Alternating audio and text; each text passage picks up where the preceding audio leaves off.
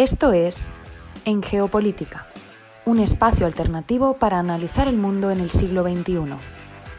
Escúchanos en iVoox, Anchor, Spotify y Google Podcast. Igualmente, síguenos en Facebook, Twitter y Telegram como en Geopolítica, en Instagram como en Geopolítica 21.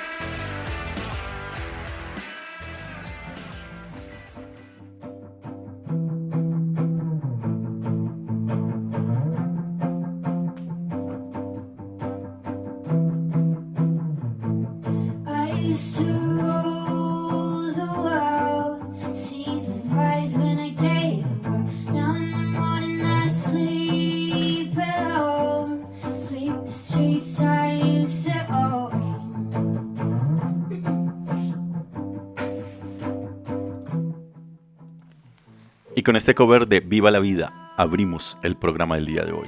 Domingo 16 de octubre de 2022. Iniciamos esta transmisión desde la ciudad de Bogotá. Los acompaña Fernando Galindo y les agradezco a todos los que nos sintonizan en América Latina, el Caribe y España a través de la plataforma radiolibre.cc.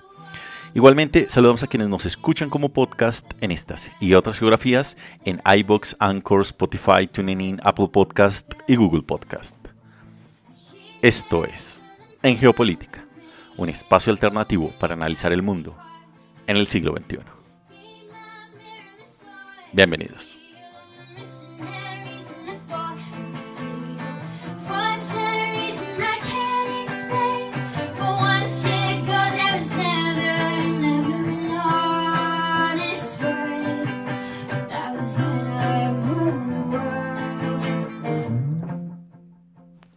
Y el programa del día de hoy, que tendrá una duración de una hora, nos va a llevar por un recorrido analítico sobre las principales coyunturas de la actualidad internacional, analizando los hechos, los protagonistas y los datos duros. Y este programa iniciará hablando sobre Haití, de nuevo en llamas. Continuaremos con nuestra sección, lo que estamos viendo, conversando sobre el acuerdo entre Líbano e Israel y las pruebas nucleares en la península coreana para conectar posteriormente con la segunda sección de En Contexto, en el cual estaremos hablando sobre el otro frente, la competencia tecnológica entre Occidente y China. Seguiremos posteriormente con el tercer bloque, también de En Contexto, conversando sobre qué hay detrás del acercamiento de Washington a Caracas. Y finalizaremos este recorrido alrededor del planeta con nuestra sección Números Duros desde Malasia, Japón y el Fondo Monetario Internacional. Igualmente, les contamos que estamos participando de los premios de la audiencia iBox 2022. De manera que si les gusta el programa y quieren apoyarnos, pueden hacerlo con un simple clic. Van a encontrar ustedes el link para votar y estamos participando en la sección de actualidad y sociedad y pueden encontrarnos en nuestro logo como en geopolítica. Como ven, un amplio e interesante recorrido alrededor del planeta. Preparémonos entonces para iniciar este programa desde Puerto Príncipe, hablando de nuevo sobre Haití en llamas.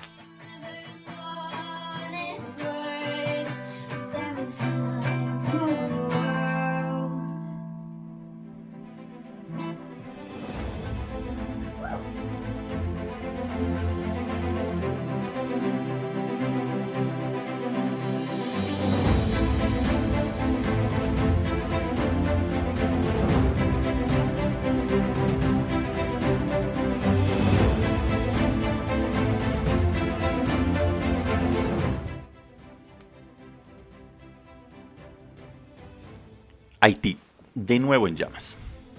El Estado caribeño de Haití ha estado en un persistente estado de altos y bajos sociales durante décadas. Sin embargo, lo que está ocurriendo ahora en esta nación insular de 11 millones de habitantes refleja una nueva y profunda ola de inestabilidad que amenaza con desencadenar nuevas tensiones políticas, incluso de impacto regional.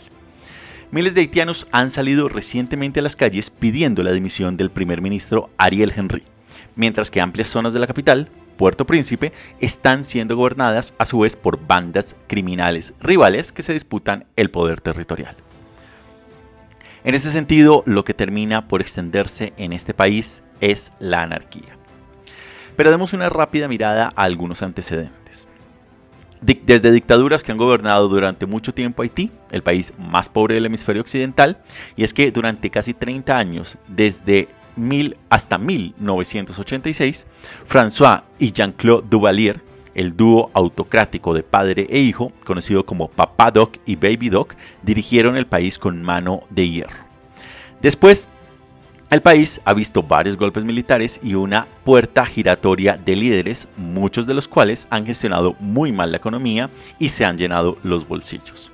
Como resultado, la pobreza y la delincuencia asolan Haití y hay pocas esperanzas de crecimiento económico en un país cuyo principal producto de exportación para el año 2020 era la producción de camisetas, es decir, de industria textil de muy baja calidad. Pero las cosas se deterioraron aún más el año pasado cuando el presidente Jovenel Moïse fuese asesinado en una operación similar a la de un atraco, dando lugar a disputas por la sucesión del poder y a un vacío de liderazgo que dejó al Parlamento casi vacío y allanó el camino para que varias bandas terminaran de consolidarse en el territorio. Pero, ¿por qué hasta ahora vuelve este estallido? Y es que la última ronda de protestas contra el gobierno estalló después de que el primer ministro interino, Henry, anunciara que iba a recortar 400 millones de dólares en subvenciones a los combustibles. Muchos haitianos consideran que el mandato de Henry es ilegítimo por un lado, ya que no fue elegido ni confirmado formalmente por la legislatura. También están hartos de sus tácticas dilatorias, ya que se ha negado a fijar una fecha para las nuevas elecciones que no se han celebrado desde el año 2016. Pero claro, habría que ver acá cómo es tan grave esta situación. Y es que todo indica que es bastante seria. Y esto ha sido lo que ha comentado un ex primer ministro de Haití, Jean-Max Belerive, quien estuvo en el poder entre 2009 y 2011 y ha citado lo siguiente, creo que Haití nunca ha vivido un caos semejante, ni siquiera durante el terremoto 2010, comentó. Ese cataclismo provocó más de 200.000 muertos y desmó viviendas e infraestructuras. De igual forma, hay que recordar acá que Beleriv fue acusado también de corrupción durante su mandato. La situación en la capital es bastante tensa. Y es que Haití solo cuenta con 12.800 agentes de policía en activo, que están significativamente superados en armas y en número por los miembros de las bandas que se disputan el país en los diferentes territorios. Podría decirse en ese orden que el hombre más poderoso de Puerto Príncipe es un ex policía convertido en gángster llamado Barbecue, aunque su verdadero nombre es Jimmy Cherizier. Algunos dicen que Cherizier se ganó este apodo porque es el hijo de un vendedor ambulante de pollos a la parrilla. Otros dicen que es porque tiene la habilidad de quemar vivos a los que se cruzan con él. Cherizier dirige una de las federaciones de bandas más poderosas de Haití, el famoso G9, que gobierna amplias franjas de la capital, incluidas las zonas costeras por las que entran los cargamentos de alimentos, así como de combustible. Como resultado, los empresarios ricos que poseen almacenes y parques industriales se han visto obligados a hacer tratos con él para que las mercancías fluyan hacia la capital. Esta dinámica, por la que los ricos pueden permitirse, entre comillas, eludir el caos, caos, ha alimentado las quejas por el clasismo y la desigualdad, algo profundamente arraigado dentro de este país. En ese orden, estas fisuras sociales que las bandas han terminado de explotar les han servido también para acumular más poder en el territorio. Además, muchos funcionarios del gobierno han sido acusados de corrupción y, junto con las élites, llegan a acuerdos mutuamente beneficiosos con los miembros de las bandas. En ese orden, la situación en la capital termina siendo bastante tensa. Y es que precisamente estas bandas han tomado el control de la mayor terminal de combustibles del país, lo que ha agravado aún más la escasez de alimentos y también de combustibles. Controlan en consecuencia las arterias de entrada y salida de la capital, dictando qué, quién entra y sale de la misma. Además, el saqueo de las unidades de alimentos también es generalizado, por lo que provocó el mes pasado la pérdida de al menos 6 millones de dólares de ayuda humanitaria. 2.000 toneladas de alimentos que fueron registrados por el Programa Mundial de Alimentos de la ONU, que precisamente hace presencia allí, pero que se termina viendo limitada precisamente por esta falta de institucionalidad. La situación sobre el terreno, en consecuencia, es bastante grave, ya que la mayoría de los hospitales terminan cerrados y las escuelas no terminan de reabrir. Y a, lo que hay que sumarle que los supermercados tampoco tienen un horario de apertura bastante determinado. Es decir, la anarquía termina moviéndose en un amplio sector, principalmente de la capital.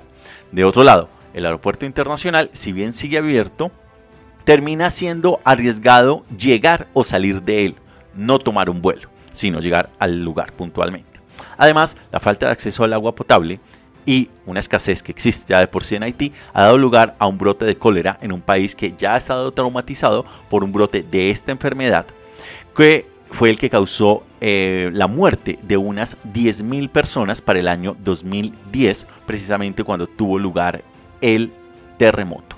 Mientras tanto, países vecinos como República Dominicana temen que termine extendiéndose precisamente este caos y esta anarquía a sus fronteras. Al momento de esta explosión, y el momento precisamente de esta explosión social termina de ser bastante crítico en el tiempo. Y es que a nivel internacional termina quedando claro que Haití no es una prioridad. Y en ese sentido existe, entre comillas, o existiría poca voluntad internacional de realmente tratar de acceder y de proveer una suerte de solución a la situación política allí. Pero es precisamente esta situación la que ha conllevado a una petición de ayuda. Y es que con, la, con las cosas fuera de control y las pocas esperanzas de una solución política interna, ya el primer ministro Henry pidió esta semana la ayuda de tropas extranjeras para sofocar mencionada violencia. El secretario general de la Organización de las Naciones Unidas, Antonio Guterres, por su parte, quien ha apoyado el envío de Fuerzas Armadas Internacionales, ha mencionado la disponibilidad, pero también existe una fuerte oposición por parte de los haitianos en las calles. Y es que existe bastante resistencia precisamente en algunos de esos sectores haitianos después de que la misión de paz de la ONU se retirara en 2017, siete años después del terremoto de, 2020 de 2010. Por otro lado, es poco probable que Washington envíe tropas, dado que los votantes estadounidenses, tanto demócratas como republicanos, tienen poco interés por las intervenciones en este país en el Caribe. De hecho, tras el asesinato de Moïse el verano pasado, Biden reiteró que la idea de enviar fuerzas estadounidenses a Haití no está en la agenda. Mientras tanto, muchos haitianos también se han manifestado esta semana en contra de la posible presencia estadounidense sobre el terreno, repudiando las soluciones que se impo- imponen desde el exterior. En resumen, no hay indicios de que las cosas vayan a mejorar en el corto plazo. Y la evaluación que se hace es que Haití ha superado la caracterización de estado frágil para convertirse en una suerte de estado caótico.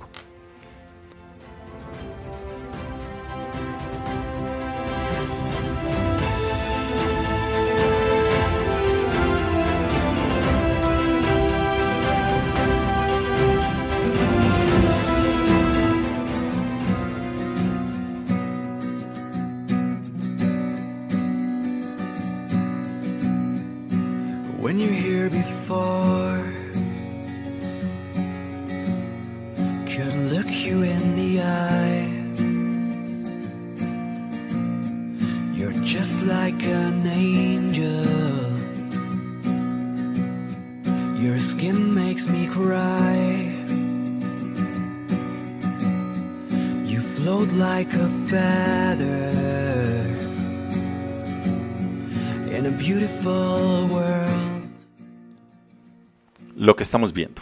Vamos a ir a Israel y el Líbano y posteriormente a la península coreana. Iniciemos en Oriente Medio.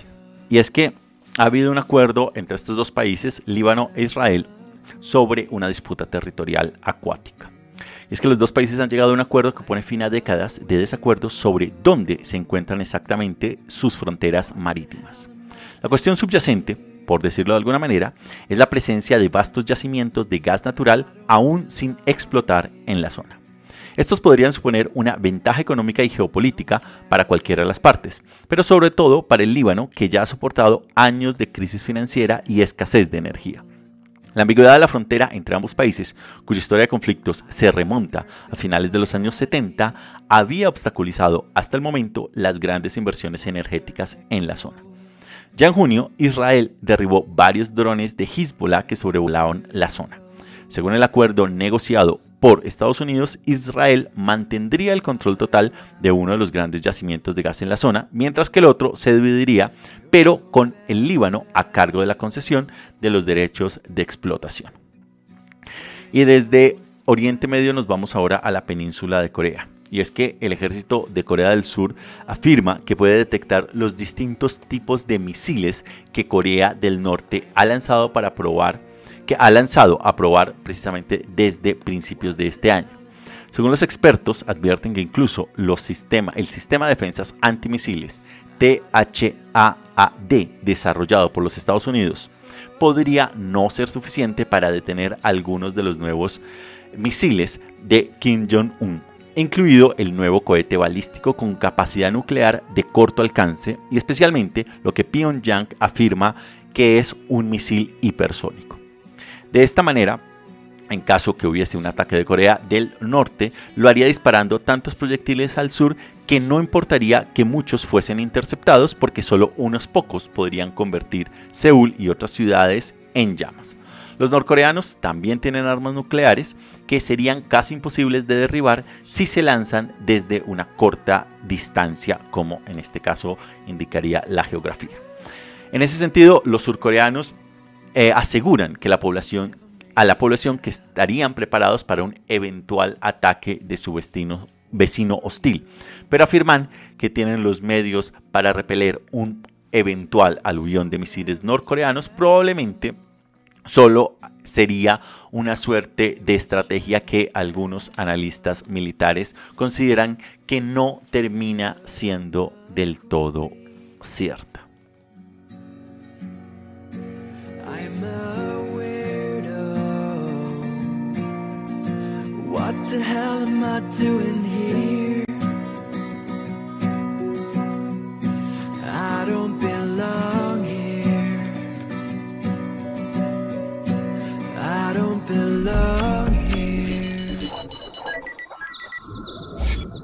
No se muevan. Aún por venir. En geopolítica, Nos iremos con el segundo bloque de En Contexto, el otro frente, la competencia tecnológica entre Occidente y China.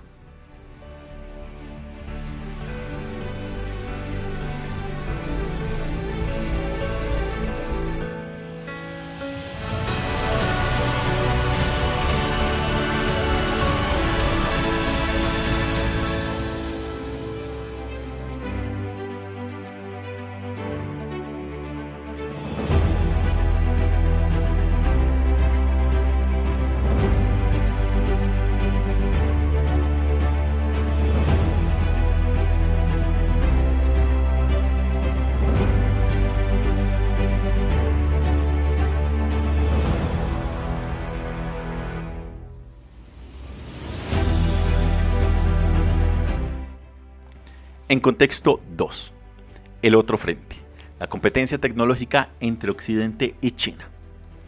El gobierno de China está planeando ganar la carrera de la inteligencia artificial y con ello ganar las guerras del futuro, comentó Todd Jung, un senador estadounidense, en julio pasado. La competencia tecnológica de Occidente con China hizo eco de un informe de funcionarios y empresarios estadounidenses en septiembre.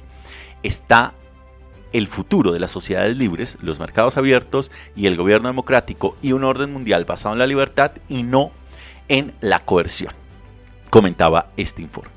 Esta semana, de hecho, el director de una agencia de inteligencia británica se unió a mencionado coro instando a, graves, a grandes inversiones en nuevas tecnologías para contrarrestar la creciente destreza de China. Y es que la ansiedad occidental ha crecido últimamente en este ámbito. Para el año 2008, China gastó un tercio de lo que Estados Unidos en investigación y desarrollo, en el famoso I D, y aproximadamente la mitad que Europa, una vez ajustado por las diferencias en el costo de la vida. Para el año 2014 ya había superado a Europa. En el año 2020 su gasto era el 85% del de los Estados Unidos. Y es que los frutos de esta inversión empiezan también a verse. En agosto, un instituto de investigación japonés calculó que China produce más investigación académica citada del mundo que los Estados Unidos. Y en el año desde y desde el año 2015 se han emitido más patentes en China que en los Estados Unidos. En ese orden, la producción de China de una cesta de bienes sofisticados, incluyendo tecnología de la información, productos farmacéuticos y la electrónica, se espera que supere a la de los Estados Unidos este, a finales de este año 2022, según un informe publicado por la Fundación de Tecnología y la Fundación para la Innovación, el cual es un think tank estadounidense. En ese orden, comenta el informe del Centro Belfer de la Universidad de Harvard que China se ha convertido en un competidor serio en las tecnologías fundamentales del siglo XXI. Eso explica que los países occidentales se embarquen en un esfuerzo frenético por conservar o recuperar su ventaja tecnológica. El 7 de octubre, los Estados Unidos emitió nuevas restricciones a las exportaciones a China de semiconductores y equipos relacionados. Las nuevas normas podrían ser tan perjudiciales para la industria china de chips como las anteriores sanciones al famoso gigante asiático Huawei. Además de intentar interrumpir el flujo de tecnología en el extranjero, el gobierno de los Estados Unidos está invirtiendo más en innovación. En agosto pasado, el Congreso estadounidense aprobó un gasto de 370 mil millones de dólares en energía verde, incluyendo mucho dinero para investigación y desarrollo. El mes anterior aprobó la Ley de Chips y Ciencia, que proporciona 52 mil millones de dólares en cinco años para la industria de semiconductores, una parte de la cual incentivará el famoso I más D a nivel privado. La ley también modifica la Fundación Nacional de Ciencias, que eh, por sus siglas en inglés es NSF, para poner de esta manera más énfasis en la ciencia y la tecnología aplicadas a duplicar potencialmente su financiación. Por otro lado, Alemania, Japón y Corea del Sur también están realizando inversiones multimillonarias en microchips y e informática. El año pasado, Gran Bretaña anunció la Agencia de Investigación e Invención Avanzadas, cuyo nombre en inglés, cuyas siglas en inglés sería ARIA, A-R-I-A, de mil millones de dólares para potenciar la investigación de alto riesgo y alta recompensa. El resultado de todo esto es un auge mundial de inversión en innovación. Para el año 2022, 2020, el gasto mundial de I+D, investigación más desarrollo, superó los 2,1 billones de dólares, es decir, más del 2,5% del Producto Interno Bruto Mundial, lo cual es un récord. Este nuevo impulso en Occidente tiene tres características a destacar.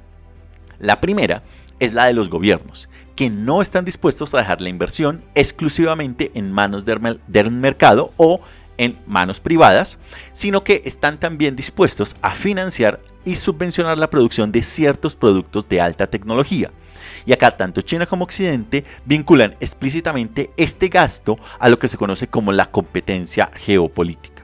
Y un dato interesante acá tener en cuenta es que precisamente una vez acabó la Guerra Fría, parte de la inversión en tecnología que era subvencionada a través de los estados empezó a dejar de ser financiada precisamente porque al no existir, entre comillas, estamos hablando desde los años 90 para acá, una competencia geopolítica significativa, las empresas privadas podían manejar este tipo de innovación más desarrollo, mientras que el gobierno no tendría necesariamente que vincularse allí. Esto es precisamente uno de los elementos que ha empezado a cambiar, por lo menos en Occidente. En ese orden, la innovación tecnológica se ha convertido en el principal campo de batalla del juego estratégico internacional. Esto fue precisamente lo que comentó el presidente chino Xi Jinping en un discurso el año pasado a científicos chinos. Sigamos con las características. La segunda característica es la nueva era de la experimentación con diferentes tipos de financiación que combinan la política industrial con el fomento de la, asumir nuevos riesgos junto con el rigor que tiene el sector privado. Es decir, Por ejemplo, en los Estados Unidos y en la Gran Bretaña, por ejemplo, eh, están reviviendo misiones de investigación que eran clásicas de la época de la Guerra Fría, como lo fue en su momento poner un hombre en la Luna. China, por su parte, utiliza lo que se conocen como fondos de orientación en los que el Estado participa junto con los inversores privados en las empresas de inteligencia artificial y creación de microchips junto con otras tecnologías avanzadas. Y en tercer lugar, la característica es que los gobiernos están intentando que su país capte más de los beneficios de la innovación. Esto puede significar impedir las exportaciones de algunos productos y de algunos bienes como utilizar la política industrial para la producción nacional. Esto permite entender la famosa ley de los chips firmada por Joe Biden el mes pasado. Pero sigue habiendo grandes diferencias en el enfoque que utiliza China y Occidente al respecto sobre todo en el papel mucho más fuerte que el Estado sigue desempeñando en la dirección de la innovación en el país. En ese orden, en China, por ejemplo, el Estado sigue jugando un rol importante a la hora de seleccionar las industrias favorecidas que reciben estas subvenciones, mientras que en Occidente sigue apalancándose en alianzas con universidades, con organizaciones sin ánimo de lucro, pero también con empresas privadas, las cuales terminan teniendo más libertad para establecer sus propias prioridades. No cabe duda en ese sentido que el sistema de China ha ayudado a ponerse al día con Occidente en algunas tecnologías existentes, pero los analistas se preguntan si esto contribuirá a los avances futuros. La respuesta determinará en consecuencia el resultado de la batalla global por el dominio tecnológico. El gobierno de los Estados Unidos invirtió generosamente en la innovación durante la Guerra Fría, a través de organizaciones como el, la NSF, lo que hablábamos del Consejo de Seguridad, del Consejo Nacional de Ciencia y la Agencia de Proyectos de Investigación Avanzada de Defensa, la famosa DARPA. Su gasto alcanzó un máximo de 1,86% del Producto Interno Bruto para el año de 1964, en plena Guerra Fría.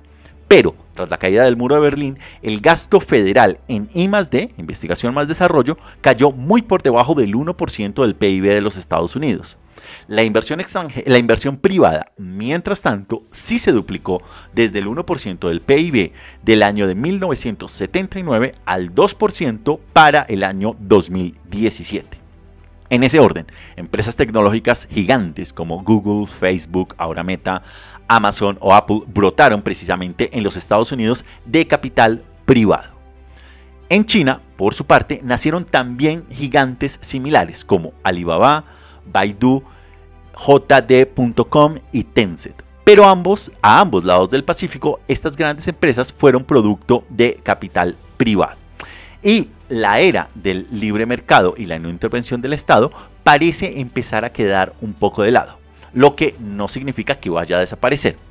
En ese orden, el Partido Comunista ha calificado la expansión de las grandes empresas de consumo como una expansión desorientada del capital y ha obligado a los gigantes de Internet de China a seguir sus prioridades, es decir, las prioridades del gobierno y del Partido Comunista chino, bloqueando la venta de acciones y emitiendo normas para amedrentar a las empresas que sean díscolas con el gobierno en Pekín. Parece que quieren menos videojuegos y más comercio en línea y más inteligencia artificial, microchips e incluso tecnología verde.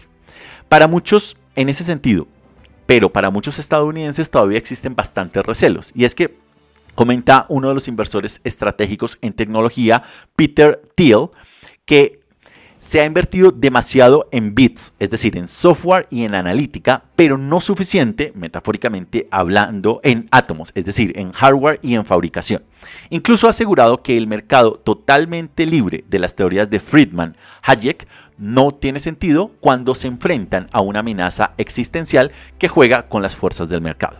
En ese orden, para permitir una comparación adecuada de las sumas dedicadas a la innovación en las dos orillas del Pacífico, The Economist, la famosa revista británica, ha calculado el gasto de las empresas de I+D, inversión de capital de riesgo, financiación directa de los gobiernos en tecnologías avanzadas, financiación implícita a través de subvenciones. Y de ese cálculo se confirma que los Estados Unidos mantienen una ligera ventaja ganan, gastando unos 80 mil millones de dólares o cerca del 3,8% del Producto Interno Bruto en 2020. Mientras que, menciona The Economist en este análisis que les hemos comentado, China llegaría al 2,7% del Producto Interno Bruto.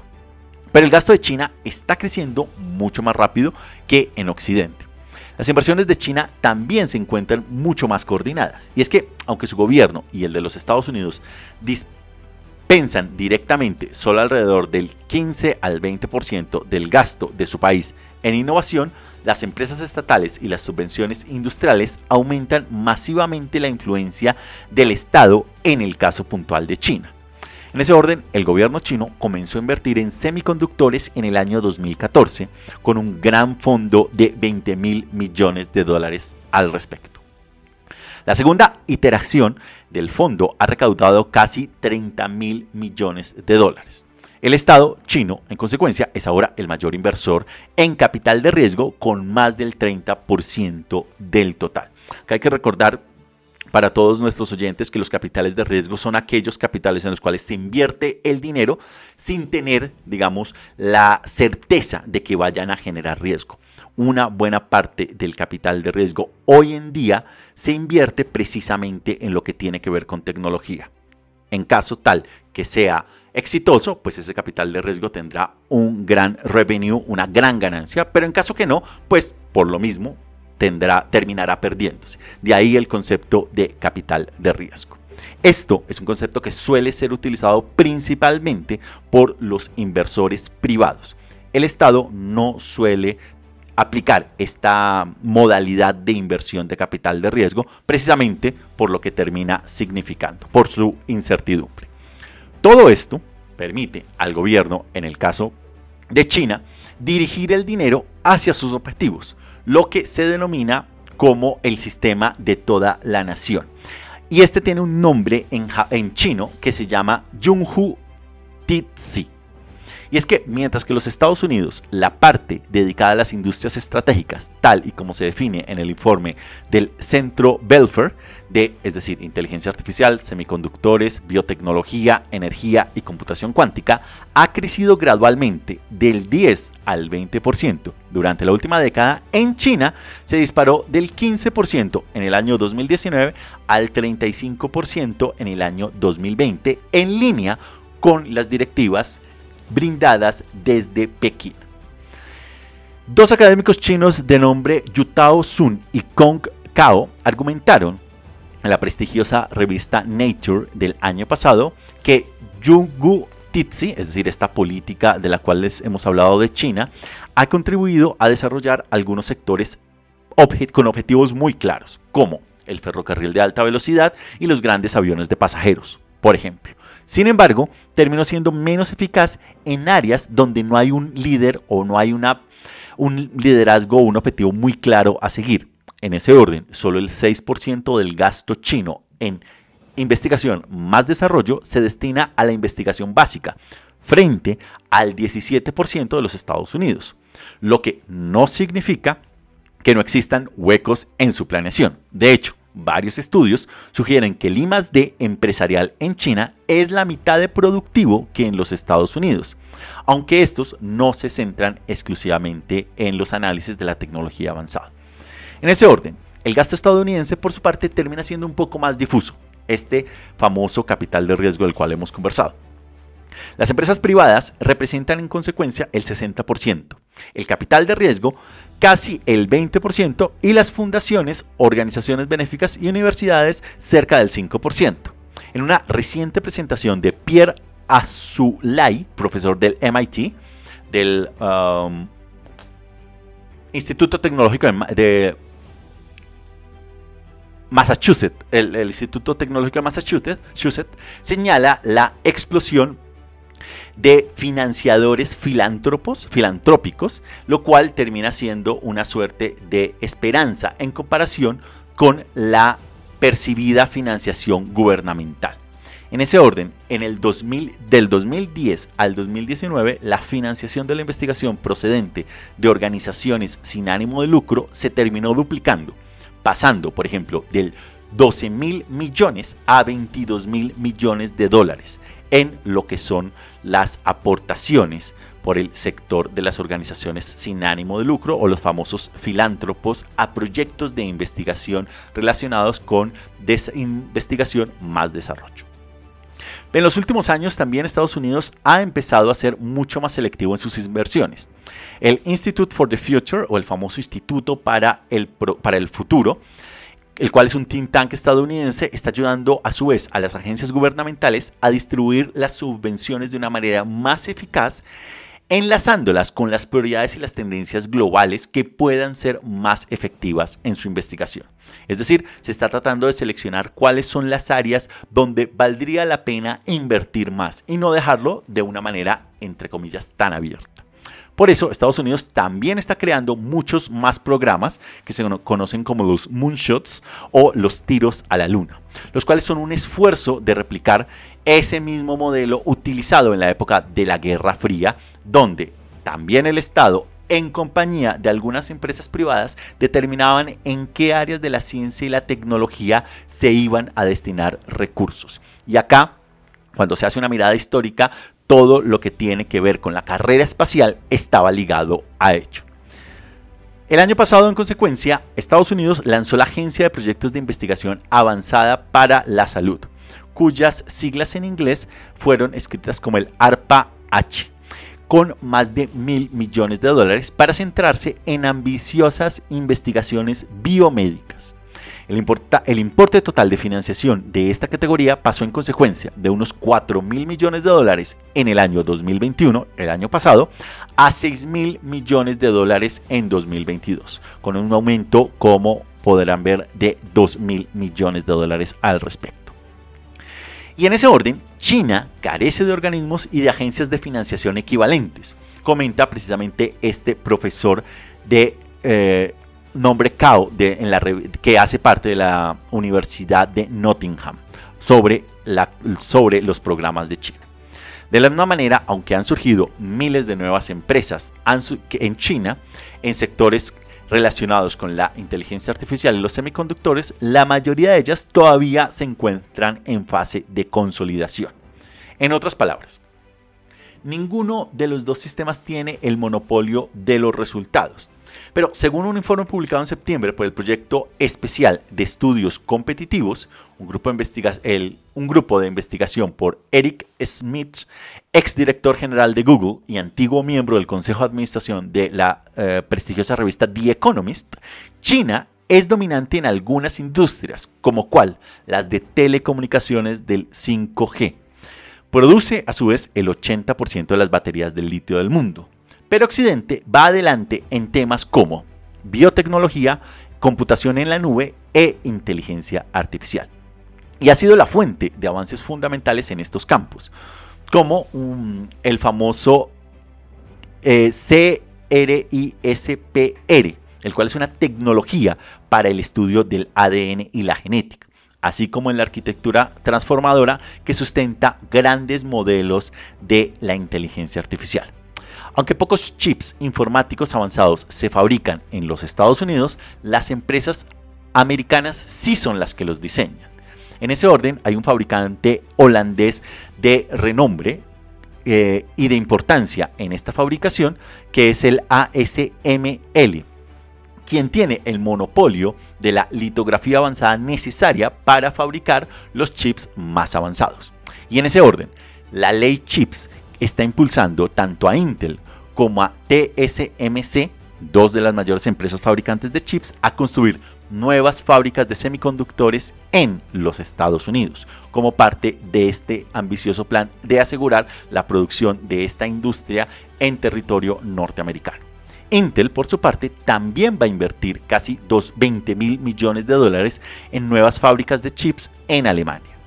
China ha construido modelos también de inteligencia artificial, como por ejemplo su versión del GPT-3, un modelo de inteligencia artificial que puede, describir, que puede escribir como si fuese un humano, utilizando varios parámetros para eh, su propio eh, auto, el famoso, eh, su propio autoaprendizaje. Sin embargo, los chips utilizados en gran parte en este tipo de aprendizaje automático eh, se desarrollaron originalmente para generar gráficos en los videojuegos, una de las industrias en las que el gobierno chino precisamente ha restado inversión, ya que considera que no terminan siendo un elemento importante para el proyecto chino de desarrollo de tecnologías. Pero asimismo, China está tratando de subsanar algunos de los problemas dentro de su sistema. En consecuencia, ha aumentado la financiación de la investigación básica en un 16% el año pasado, en un intento de fomentar muchos más descubrimientos innovadores. También está tratando de reducir la centralización que se congrega en Pekín. En julio pasado, el Partido Comunista anunció nuevas normas para aumentar la autonomía de los científicos. Así, las universidades chinas están empezando a acercarse más al sistema de revisión por pares de Occidente y a esa facilidad de investigación, por lo menos universitaria, que tiene, como que tiene ventaja en el mundo occidental. Sin embargo, también hay algunos errores de los que China no termina de dar señales de retroceder. Por ejemplo, la decisión de Xi Jinping de frenar la industria contribuyó a una contracción del 11% de la inversión de capital de riesgo desde los tres primeros trimestres del año 2019, en un, al mismo periodo para el año 2022. En Estados Unidos, por ejemplo, la inversión de capital de riesgo creció contrariamente en este periodo de tiempo 2019-2022 en un 70%. La obstinada política de cero COVID de China, por otro lado, termina expulsando parte del talento de este país. Y es que una encuesta reciente de la Cámara de Comercio alemana en mayo pasado encontró que casi dos tercios de los trabajadores extranjeros estaban planteando marcharse. Y acá el talento es crucial para la competitividad.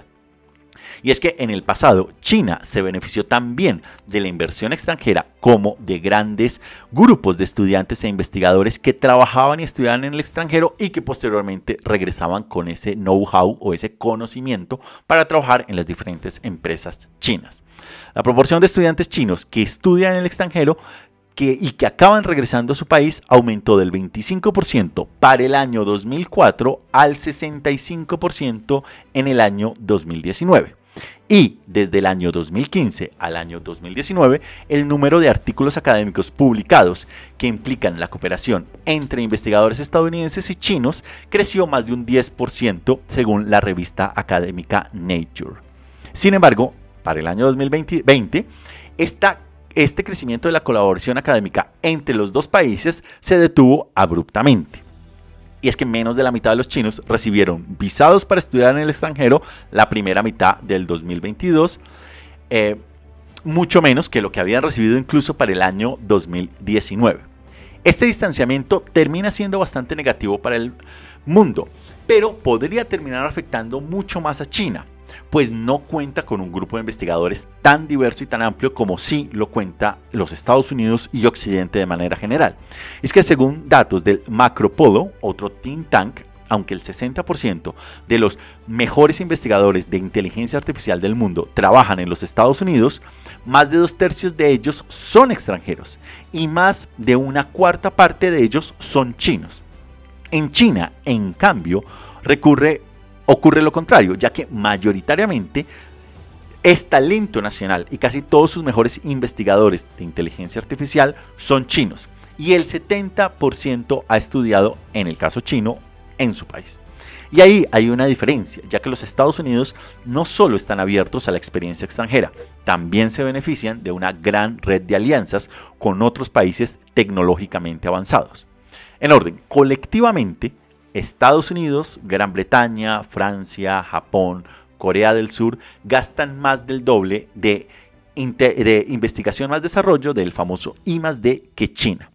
China, en cambio, tiene en ese sentido pocos países aliados en el ámbito tecnológico, estamos hablando, y ninguno que sea una gran, gran potencia en este ámbito.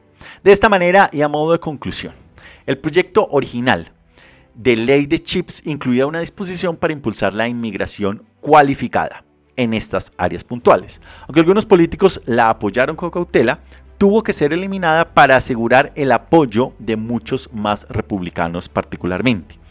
Gran Bretaña, por su parte, ha ideado un plan para proporcionar visados a los graduados de las mejores universidades del mundo. Australia y Canadá, por su parte, que ya acogen a muchos inmigrantes, también están aumentando sus cuotas de inmigración cualificada. Sean cuales sean los límites de la apertura de los Estados Unidos, sin embargo, el creciente aislamiento de China, tanto autoimpuesto como impuesto por las restricciones, así como las nuevas reglas de los Estados Unidos sobre las exportaciones de tecnología, terminan siendo bastante graves y con mayor impacto probablemente en China que en Occidente. Después de varios años en los que su ascenso tecnológico parecía imparable, el panorama parece mucho menos claro para el gigante asiático. Y como dato curioso para ir cerrando ya esta sección, justamente hoy inicia el 20 Congreso del Partido Comunista de China al otro lado del Pacífico. Y este Congreso y en paralelo, esta semana el Congreso de los Estados Unidos empezará una serie de debates sobre la cantidad de dinero que deben dedicar a las nuevas iniciativas de investigación que se están planteando en este país. Con todo ello, se indica que el rival estratégico estará en la cabeza del, tanto de unos como de otros en sus futuras reuniones y que esta, el área tecnológica, será sin lugar a dudas una de las áreas, quizá la más importante, en lo que conlleva al resto de este siglo XXI en estos dos hegemones, China y los Estados Unidos.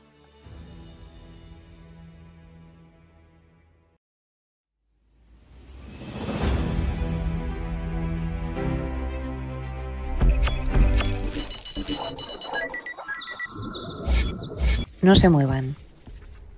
Aún por venir. En geopolítica, Nos iremos directamente con nuestra sección en contexto 3, ¿qué hay detrás del acercamiento de Washington a Caracas?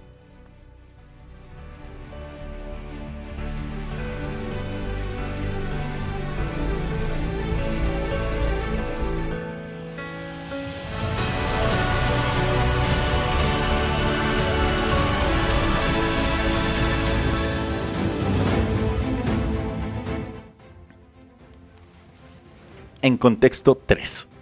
¿Qué hay del acercamiento de Washington a Caracas? Es que la semana pasada se supo que la Casa Blanca está explorando formas de relajar ciertas sanciones contra el gobierno venezolano de Nicolás Maduro. Según un acuerdo propuesto, Washington permitiría a la petrolera estadounidense Chevron reanudar las exportaciones de petróleo del país, mientras que Maduro, por su parte, aceptaría reanudar las conversaciones con la oposición. A modo recordatorio, la crisis del 2018 generó una inmigración masiva de venezolanos al extranjero. También hizo que el país se viera sometido a sanciones financieras y energéticas de máxima presión por parte de los Estados Unidos que estaban diseñadas para sacar a Maduro del poder.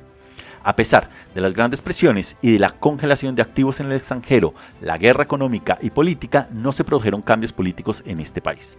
Maduro y el gobierno venezolano supo capotear las sanciones y mantenerse. A lo anterior hay que sumar una oposición desarticulada que le apostó a una ficción jurídica sacada de la manga que se conoció en su momento como la presidencia interina y que encargó a un ya desprestigiado Juan Guaidó que terminó promoviendo la congelación de algunos bienes del Estado venezolano que terminaron afectando no al gobierno sino a los ciudadanos de a pie. A los pocos meses esa carta fue perdiendo tracción e incluso el mismo Donald Trump dijo en su momento que no confiaba en Guaidó ni en la estrategia que le, había que le habían planteado a la Casa Blanca frente a Caracas. Pero eso fue hace cuatro años. Hoy, 2022, el contexto ha cambiado y el presidente Maduro sigue en el poder. Mencionado cambio de contexto no solo ha sido regional, sino también mundial. Y aquí hay que tener en cuenta que la guerra en Ucrania está por supuesto, exacerbando una crisis energética mundial. Y con Occidente que ha dejado de preocuparse por los gobiernos díscolos para centrarse en aislar a una superpotencia petrolera como lo es Rusia, y por tanto Washington ha tenido que cambiar un poco la estrategia y buscar ayuda de otros lugares para bajar los precios del crudo. Ello explica tanto el viaje de Biden a Arabia Saudí como el acercamiento que ha hecho con otros países petroleros, como en el caso puntual de Venezuela. Hay que recordar también que la decisión de la OPEP Plus de la semana pasada de reducir la producción en 2 millones de barriles diarios fue una bofetada, metafóricamente hablando, para la Casa Blanca. Washington había instado a sus eternos, aunque incómodos aliados saudíes, a aumentar la producción para aliviar las presiones de los precios mundiales y así afectar las finanzas rusas. Y aquí es donde vuelve a entrar Venezuela en el tablero geopolítico. Como seguramente sabrán, Venezuela posee las mayores reservas de crudo del mundo y en consecuencia el aumento de su producción de barriles de petróleo contribuiría a la reducción de los precios del crudo en el mercado actual. En su momento, el país llegó a bombear hasta 3,5 millones de barriles diarios antes de que una combinación de malas gestiones y agobiantes sanciones internacionales le impidieran acceder a repuestos y tecnología, destrozando la industria petrolera interna. La producción actual, según estimaciones, alcanza entre los 800 mil y 900 mil barriles de petróleo diarios. Como comentamos, no es solo el contexto global el que ha cambiado toda la región es ahora menos hostil hacia Caracas. En su momento, el gobierno del expresidente Iván Duque, quien centró su política exterior en aislar a Venezuela, no está.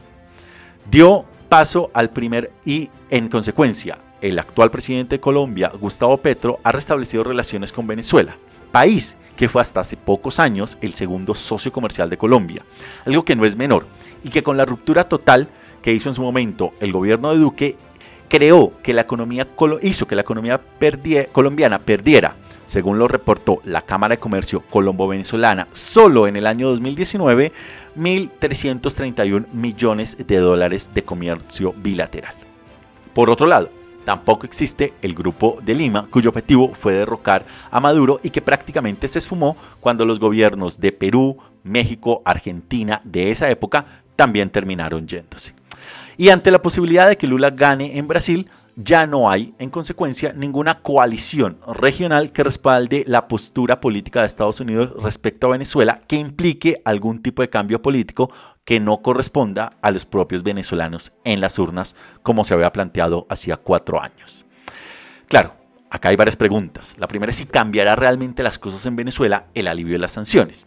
Y la respuesta es que parcialmente, ya que daría al régimen en Caracas una nueva fuente de ingresos, ya que Chevron tiene empresas conjuntas con la compañía petrolera estatal PDVSA. Y en ese orden, la señal de un deshielo de los lazos entre Estados Unidos y Venezuela ayudaría a Caracas a vender mucho más petróleo. Y asimismo a modernizar, por lo menos en alguna parte, la infraestructura de PDVSA, que fue construida con la tecnología estadounidense, la cual precisamente con las sanciones dejó coja esta tecnología que ha tenido en los últimos años que apalancarse en otras soluciones tecnológicas rusas, iraníes e incluso chinas a modo de parche para mantener la producción petrolera de Venezuela. Es más, un acuerdo también podría llevar a Venezuela a descongelar parte de los fondos del gobierno de Caracas a la espera de un pacto con la oposición para invertirlos en parte de la ayuda humanitaria. De acuerdo con el Fondo Monetario Internacional, se prevé que el Producto Interno Bruto de Venezuela llegue a crecer un 6% este año.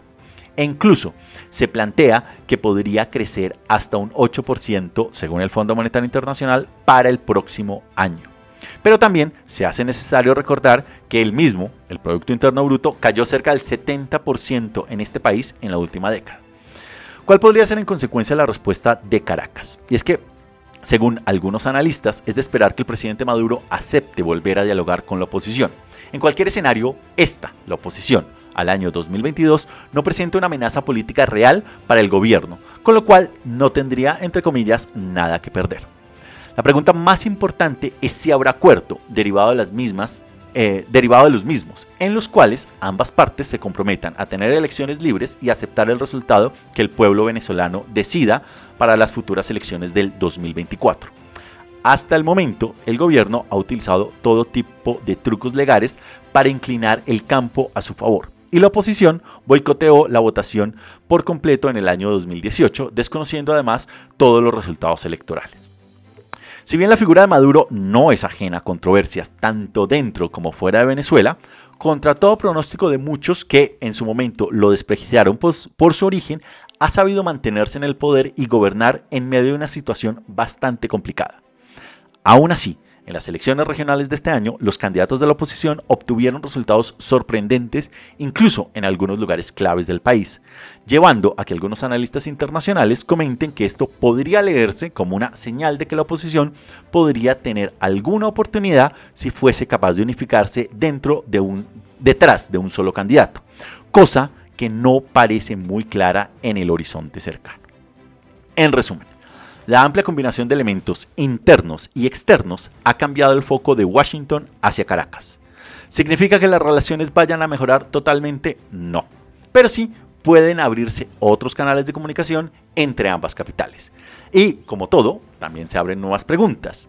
¿Cuánto está dispuesto la Casa Blanca a negociar con Caracas y, o con Miraflores y viceversa? Y es que con la crisis energética mundial que va a durar bastante tiempo junto con la cruzada occidental de aislar a Rusia y las tensiones comerciales con China, quien tiene el petróleo tiene el sartén por el mango. Y en cualquier escenario a Estados Unidos le puede gustar más o menos el gobierno venezolano. Pero este no es una amenaza de primer orden para sus intereses, mientras que sí lo es Rusia y China.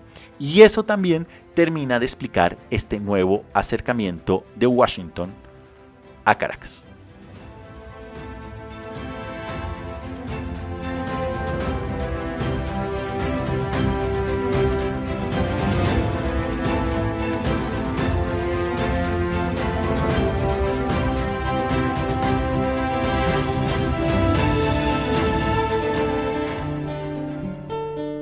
Try, baby, try to trust love. Y acercándonos al final del programa, nos vamos rápidamente con números duros a Malasia, Fondo Monetario y Japón. En Malasia el número es 97 y es que el ex primer ministro Mahathir Muhammad competirá en las próximas elecciones anticipadas a la edad de 97 años. Del otro lado nos vamos con el Fondo Monetario Internacional y el número que nos lleva allí es 2,7. Y es que según las últimas previsiones del fondo, el crecimiento económico mundial se ralentizará medio punto el año que viene, hasta situarse en el 2,7%. Los riesgos geopolíticos, la inflación persistente, persistentemente alta y las subidas de los tipos de interés de los bancos centrales crean lo que el FMI conoce como la hora más oscura para la economía mundial. Y finalmente nos vamos con 34,5 a Japón. Es que Japón ha eliminado finalmente todas las restricciones turísticas relacionadas con el COVID en un intento de impulsar su economía y aprovechar la moneda, el cual es el yen. Y es que eh, los analistas igual afirman que la escasez de hoteles y las persistentes preocupaciones por el COVID soco- socavarán el objetivo de gobierno de alcanzar los 34,5 millones eh, de dólares de ingresos en eh, turísticos anuales.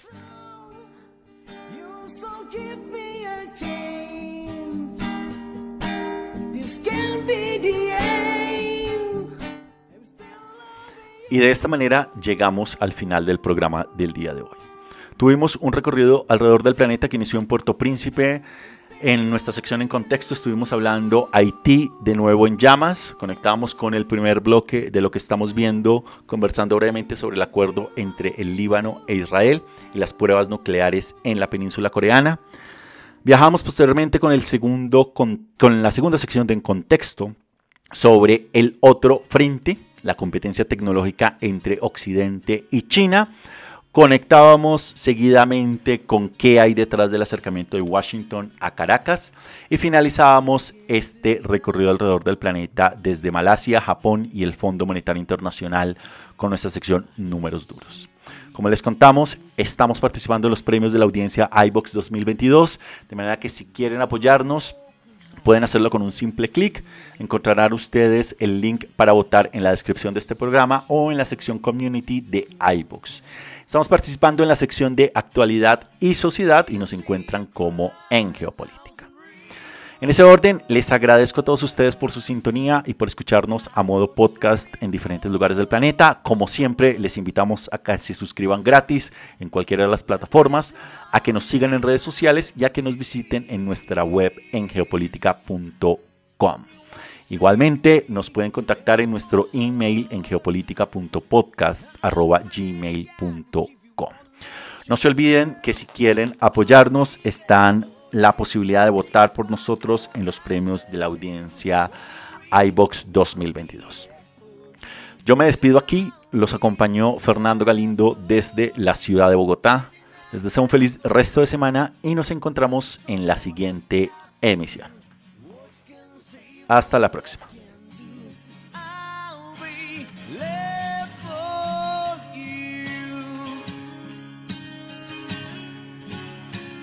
I know you know we've had some good times.